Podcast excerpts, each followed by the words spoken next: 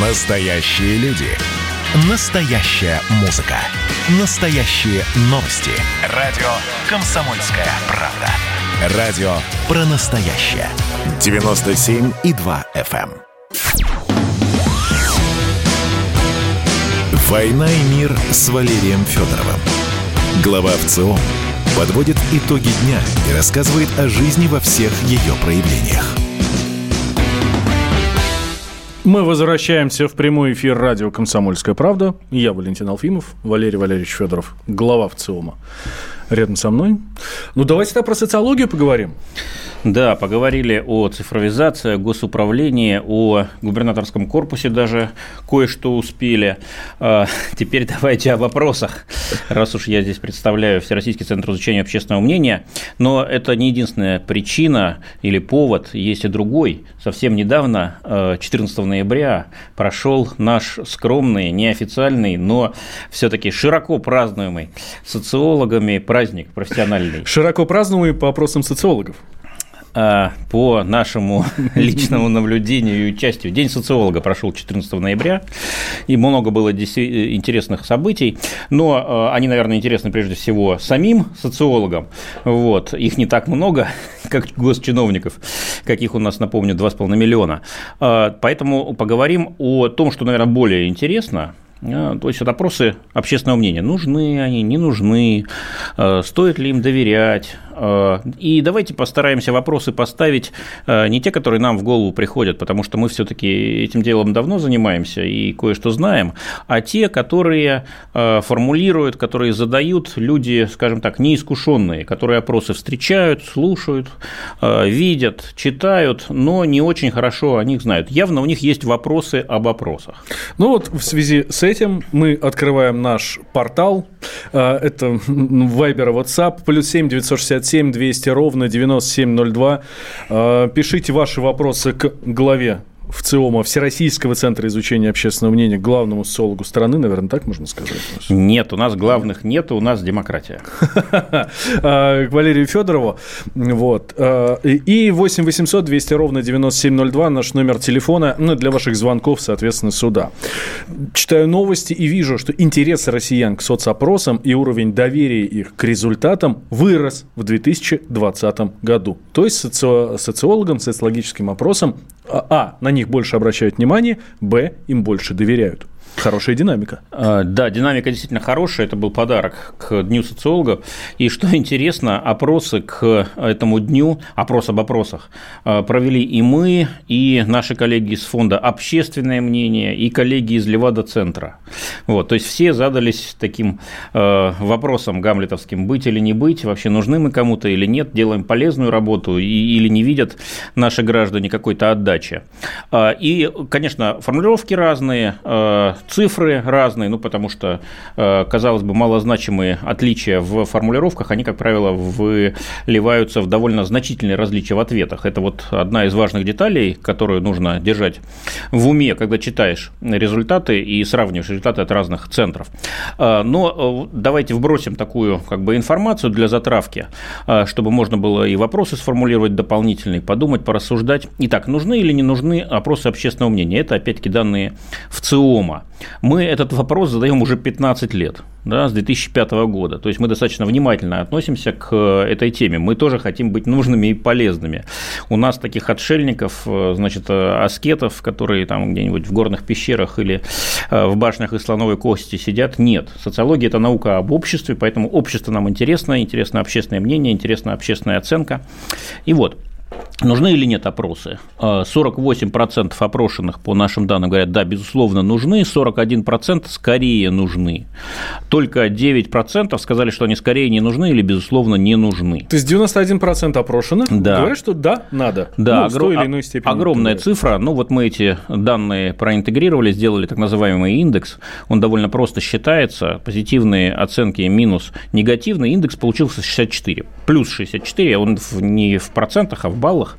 Вот. Э, то, что он плюс 64, это говорит о том, что доверяющих или тех, кто считает, что нужны опросы, гораздо больше, чем тех, кто считает, что не нужны. Но, увы, к сожалению, возможно, ситуация, для нас она, конечно, совершенно неприемлемая и нежелательна, но теоретически возможно, когда пропорция поменяется, и тогда уже будет, условно говоря, не плюс 64, а минус 64. Угу. Вот мы всеми силами стремимся этого не допустить, предпринимаем разные усилия, и что-то получается. И вот теперь посмотрим динамику. В прошлом году Смотрите, всего год прошел, да? Вот. А, этот индекс тоже был в положительной а, области, но был существенно ниже, чем сейчас. Тогда он составлял плюс 59, сейчас, повторюсь, плюс 64. То, То есть всего за год меньше народу в прошлом году да. считали, что нужны да. вообще социологические да. опросы. А, а в этом больше. Вот. А почему? Э, на 5 баллов вырос, э, значит, вот почему? Вот это самое интересное. Тут э, открывается пространство для версий, гипотез, предположений. Ну, моя версия, не претендую на истину в последней инстанции ни в коем случае, моя версия такая. Ну, во-первых, резко изменилась повестка в этом году. А, в прошлом году она была такая достаточно депрессивная. Было тяжелое послевкусие после повышения пенсионного возраста. А, мы называли это состоянием когда все в черных очках, и что бы ни происходило, хорошее, нейтральное, плохое, все э, прежде всего искали минусы и трактовали это негативно. Но в этом году нельзя сказать, что все в розовых очках. Безусловно. Но вот это вот тяжелое послевкусие закончилось. Повестка резко сменилась. Она, кстати, сменилась еще до пандемии. Она еще в январе сменилась. Напомню, было... Сменился глава правительства? Э, и глава правительства сменился, и с посланием очень сильным президент выступил. Напомню, демографические инициативы, из изменения изменения в Конституции, ну, а затем все это еще было заполировано, конечно, пандемией. Поэтому мы живем совершенно другой повесткой в этом году, чем в прошлом. А, и а, в такой ситуации кризис, причем кризис двойной, эпидемиологический, и экономический. Резко возрастает неопределенность. Никто не понимает, что будет дальше. Когда же это кончится, имеется в виду это, этот кризис, когда мы начнем жить, ну, если не лучше, то как минимум ухудшение остановится, когда определенность повысится. А, вот это один из главных, что называется, поражающих факторов кризиса. Резкое снижение понимания, что происходит и куда же нам плыть, как действовать, как оптимизировать свои действия. Вот. И в такой ситуации, конечно, резко возрастает запрос на данные, на понимание. Э, и моя версия состоит в том, что так как социологи эти данные дают, а, и они, конечно, не на все вопросы отвечают, но на многие отвечают. Или, как минимум, указывают, подсказывают хоть некоторое, а, ну, если не направление выхода, то вот э, дают диагностику, да, дают оценку текущей ситуации. И это помогает. Помогает и Данные психологически для, для всех. Угу. Потому что данные, которые мы даем, дадим, даем властям, бизнесменам, да, просто всем заказчикам, да, кто а, чувствует в них потребности, готов оплатить исследования, они действительно довольно дорогостоящие. Вот, конечно, мы их не распространяем, а, значит, в, не, не пускаем в широкий оборот, но при этом все ведущие исследовательские центры э, делают такую благородную работу за свой счет, э, проводят опросы, представляющие широкий общественный интерес. И э, эти данные публикуют на своих сайтах. Вот в частности в ЦИОМ, на своем сайте в ЦИОМ.ру, всех рекомендую, всем рекомендую. Мы буквально неделю назад его перезапустили, долго над ним бились, и, на мой взгляд, он стал существенно доступнее, логичнее, значит, удобнее, и самое главное, он получил полноценную мобильную версию. Как все мы знаем, десктопы сегодня уже не в части, и все больше людей заходят в интернет с мобильного телефона. Раньше, конечно, это было мучение. С смартфона заходить на э, версию сайта неадаптированную. Ну, вот теперь все изменилось в лучшую сторону, поэтому все, кого интересуют данные э, социологических опросов на любые темы, заходите на наш сайт и на сайты наших коллег. А вот нас тут слушатели спрашивают, а влияют ли ваши опросы на, прия... на принятие решений? Вот он говорит, что по мне так они делаются просто для галочки. Ну, вот насколько я в курсе... Как вы замялись, интересно сейчас. Я не замялся, я засмеялся. А, понимаете, вот в этот кризисный год у нас работы стало, ну, не кратно, но существенно больше существенно больше. А, повторюсь, опросы – это довольно дорогое удовольствие. И если находятся те, кто готовы за них заплатить, то они им действительно нужны. Вот. То есть не просто э, приходят с таким бесплатным интересом, а вот спросите о том-то, спросите о, о сем-то. Э, деньги приносят и говорят, давайте, давайте больше данных, более оперативные данные, чаще запросы проводите, э, увеличивайте анкеты, то есть э, увеличивайте количество вопросов, которые вы задаете людям. То есть наши анкеты в этом году э, значит, э, растянулись почти до неприличия. Будем еще отдельно думать, что с этим делать, потому что люди у нас теперь уже не любят долго э, участвовать участвовать в вопросах. Но, тем не менее, э, ответим, ответим нашему радиослушателю. Мы задали вопрос, да, что нам делать, если мы не знаем ответ, задавать вопрос. Вот задали вопрос.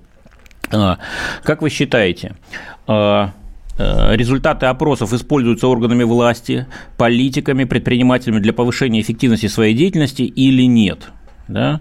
И 60% опрошенных с этим суждением согласились. То есть, а, даже не имея какой-то эксклюзивной информации, эти люди, а, а это простые россияне, такие же, как наш радиослушатель, 60% а, из них уверены что наши данные не идут в стол или не публикуются только на сайте для общего, удовлетворения общего интереса, они используются для принятия решения. И я, как человек, который непосредственно общается с заказчиками, должен это мнение подтвердить. Да, безусловно, больше 90% всех данных, которые мы э, получаем, они идут не на сайт для удовлетворения общего интереса, а они идут бизнесменам, политикам, государственным управленцам и прочим лицам, облеченным э, ответственностью э, для того, чтобы решения, которые которые они принимали, были более четкими, более эффективными. Делаем сейчас небольшой перерыв. Сразу после продолжим. О рейтингах доверия поговорим э, не только к социологам, но и к нашим политикам. Вот. И о том, какие самые последние есть опросы у Всероссийского центра изучения общественного мнения. Я уверен, что Валерий Валерьевич нам раскроет карты.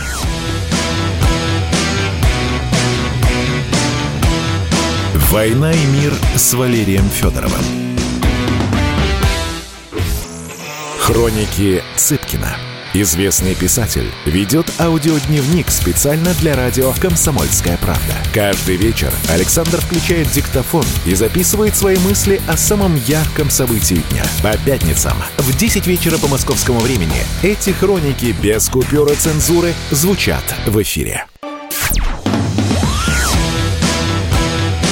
«Война и мир» с Валерием Федоровым.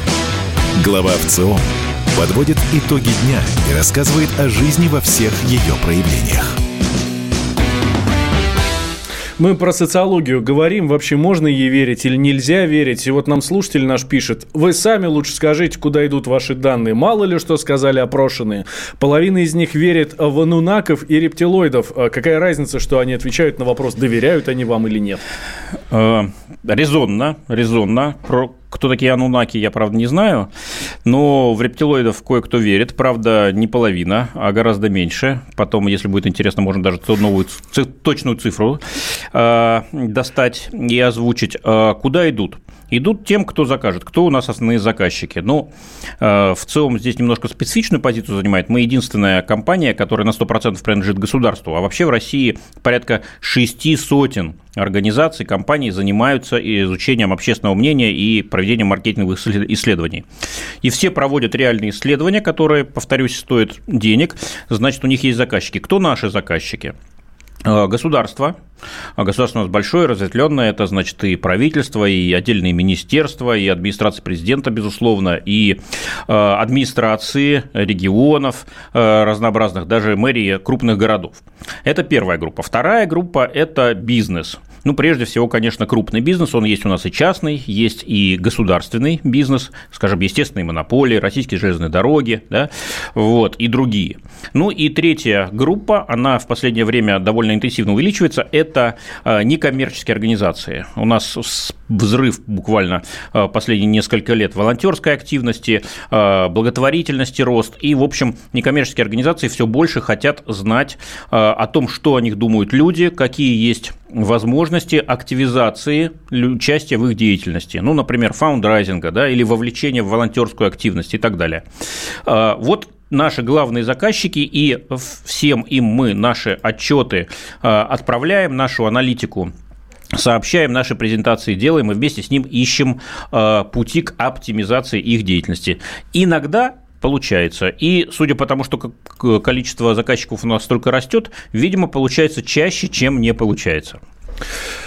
Э, что касается, ну, раз у вас э, первая группа заказчиков, которых вы сами назвали, это власти, это администрация президента, это правительство и подобные структуры, давайте тогда поговорим с вами про доверие к правительству, э, про доверие к президенту.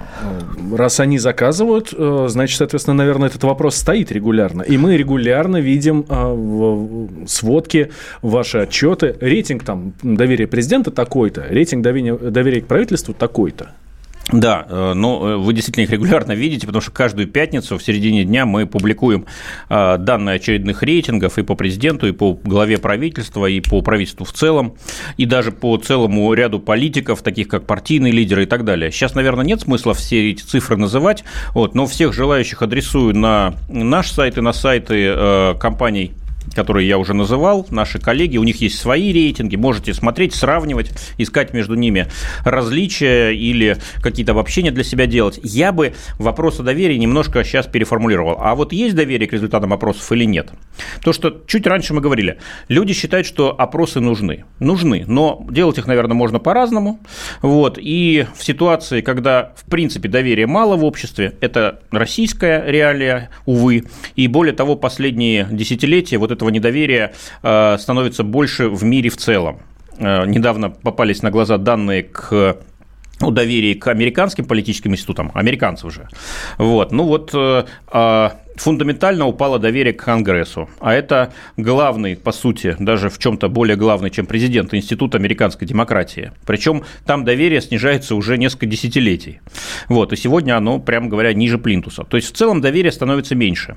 А так как опросы – это не какая-то редкая диковинка, сегодня мы, по сути, каждый день можем с этими опросами сталкиваться. Э, вот куда от них скрыться уже непонятно. И если они в какой-то момент э, фантастическим образом исчезнут, вот, я уверен, то, э, что появится огромное количество возмущенных вопросов, значит, и призывов «верните, верните нам опросы, мы хотим знать». Вот. А, ну, к счастью, э, сегодня опросов много, может быть, даже избыточно много. А вот что с доверием к ним? Это, этот вопрос мы тоже задали в ходе нашего исследования. А, доверие к результатам опросов есть или нет? Вы скорее доверяете или не доверяете? Вот последние данные. 24% а, считают, что эти данные, те данные, которые мы собираем и публикуем, безусловно, отражают реальную ситуацию. 24%. Каждый четвертый. Еще 47 полагают, что скорее отражают отражают. Тех, кто mm-hmm. полагает, что скорее либо безусловно не отражают, порядка 23%. То есть мы видим, что э, доверие больше, чем недоверие, и вот это, я считаю, даже для нас более серьезное завоевание, более серьезный успех, э, чем, так сказать, э, продвижение по другим направлениям. А продвижение есть, потому что, скажем, в прошлом году эти цифры были для нас существенно менее комплементарными. Э, и минимум, кстати, был локальный зафиксирован два года назад, осенью 2018 года. Тогда доверяющих опросам было зафиксировано меньше всего за всю 15-летнюю историю изменений. Угу. А сейчас стало больше. Давайте мы от вас перейдем все-таки к первым лицам государства. Рейтинг доверия Путина какой? Открываю наш сайт. Наверное, вы меня не подозреваете в том, что я все цифры помню наизусть. Нет, здесь... Вот. Открываем рейтинг доверия политикам. Вот. Что-то он долго открывается. Я, я так понимаю, что меряете вы Путина, Мишустина и правительство в целом. Да, и кроме того задаем вопрос о лидерах основных политических партий Зюганов, Жириновский, Медведев, Миронов. Да, не очень хочет у меня здесь э, открываться, видимо, Тогда я процитирую. На прямой вопрос о доверии Владимира Путина положительно отвечают 67,1% э, респондентов. Это неделя с 9 по 15 ноября 2020 года. Да, но это прямой вопрос, доверяете, не доверяете. Угу. И это, кстати, не единственный вариант. Можно мерить и э, другим способом, да, с открытым так называемым вопросом, спро- э, говорить так. А, а назовите 5-6 политиков российских, кому вы больше всего доверяете, и не предлагать никакого списка. Вот, вот э, здесь понятно, Путин на первом, на первом месте будет, э, Путин политик номер один, вообще вопросов никаких нет. Политик номер два кто? Сейчас Мишустин. Угу. глава правительства. Вот уже э, сколько получается, 9 месяцев, даже больше, 10 месяцев в главе правительства. Вот, и пока... Это, это по опросам или по, ну, по, по, по государственному конечно. устройству? Это по опросам, но опросы, конечно, отражают некий набор реалий. Вот, кстати, открылся у меня, наконец, значит, э, эта табличка. 53% говорят, что скорее сегодня доверяют Мишустину. А дальше э, на третьей позиции Жириновский. 29,4% говорят, что скорее ему доверяют, чем Владимир не доверяют. Вольфович, вы все слышали, да? Да, вот. кстати, Владимир Вольфович единственный политик, который поздравил меня с Днем социолога. И не только меня, как выяснилось. Вот. Может, Большое поэтому спасибо. Ре... Поэтому рейтинг такой высокий? Нет, не поэтому. Вот. Есть такой закон логики. После этого не значит по причине этого. Дальше идем. Э, Геннадий Зюганов, лидер нашей крупнейшей оппозиционной угу. партии, коммунистической, 27%. Миронов, кстати, недалеко от него ушел. Да? Представляете, 26%. Я-то, честно говоря, ожидал, что между э, лидером КПРФ и, и э, эсеров будет больше разрыв. Видим, нет.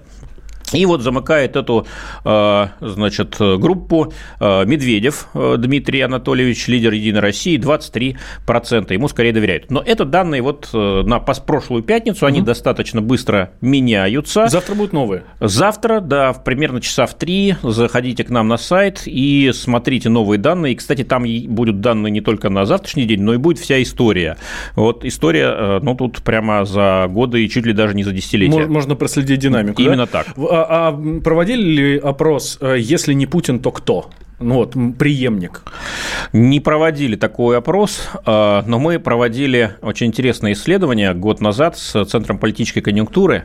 Э, спрашивали, каков, какой типаж, да, какого киногероя вы бы хотели в качестве следующего президента России. Вот, это не наше изобретение, это мы э, повторили методику, которая 20 лет назад, в 99 году, использовалась нашими предшественниками, за что им огромное спасибо. Вот, и тогда два э, киногероя победили. Это капитан Жеглов из э, знаменитого сериала «Место встречи изменить нельзя». И это Штирлиц, наш любимый разведчик из сериала «17 мгновений весны». Вот. В этом году очень интересный результат, ну, точнее, не в этом, в прошлом, в 19-м. Э, тоже два лидера. Э, сохранил свою позицию Штирлиц, даже укрепил вот ее, так что разведчик по-прежнему для нас остается предпочтительным типажом.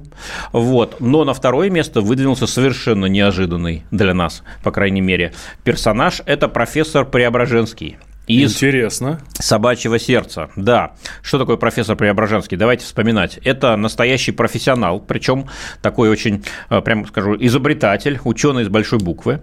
Вот, во-первых. Во-вторых, э, он, конечно, не революционер, он такой ворчун и советует не читать советских газет. Вот, критично ко всему относится, но на баррикады не зовет ни в коем случае. Вот, он такой скорее эксперт, лидер-эксперт. И вот э, явно в этом просматривается запрос на умную власть.